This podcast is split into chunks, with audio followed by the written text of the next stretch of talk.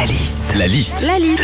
La liste de Sandy sur Nostalgie. Vendredi 28 février, c'est la journée mondiale sans Facebook. 2 milliards et demi de personnes sont inscrites sur le réseau social, dont la moitié sur notre page. Comme on faisait avant, sans Facebook, c'est parti pour la liste de Sandy. Quand on n'avait pas Facebook, t'avais trois personnes qui pensaient à ton anniversaire. hein. Aujourd'hui, grâce à Facebook, les, tes amis reçoivent une notification pour leur rappeler que c'est ton anniversaire. Du coup, t'as 60 gars qui y pensent. Mais soyons honnêtes, hein, t'en as un tiers qu'on a rien à secourir.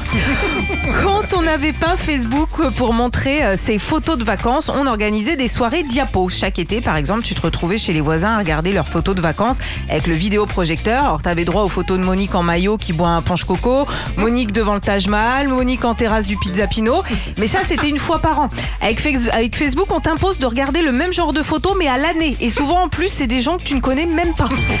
Quand on n'avait pas Facebook, on avait d'autres moyens de discuter virtuellement et de s'amuser. Avant Facebook, on avait MySpace. Avant MySpace, on avait des blogs. Avant les blogs, on avait MSN. Et bien avant MSN, on avait le Minitel. Et surtout, avant tout ça, on avait une vie en fait. hein.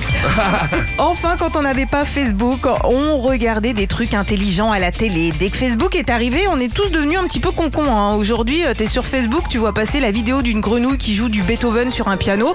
Bah, tu peux rester dessus mille ans sans euh, à aucun moment te dire que c'est truqué. non, on est là. Hé, t'as vu la vidéo de la grenouille qui joue la lettre à Élise?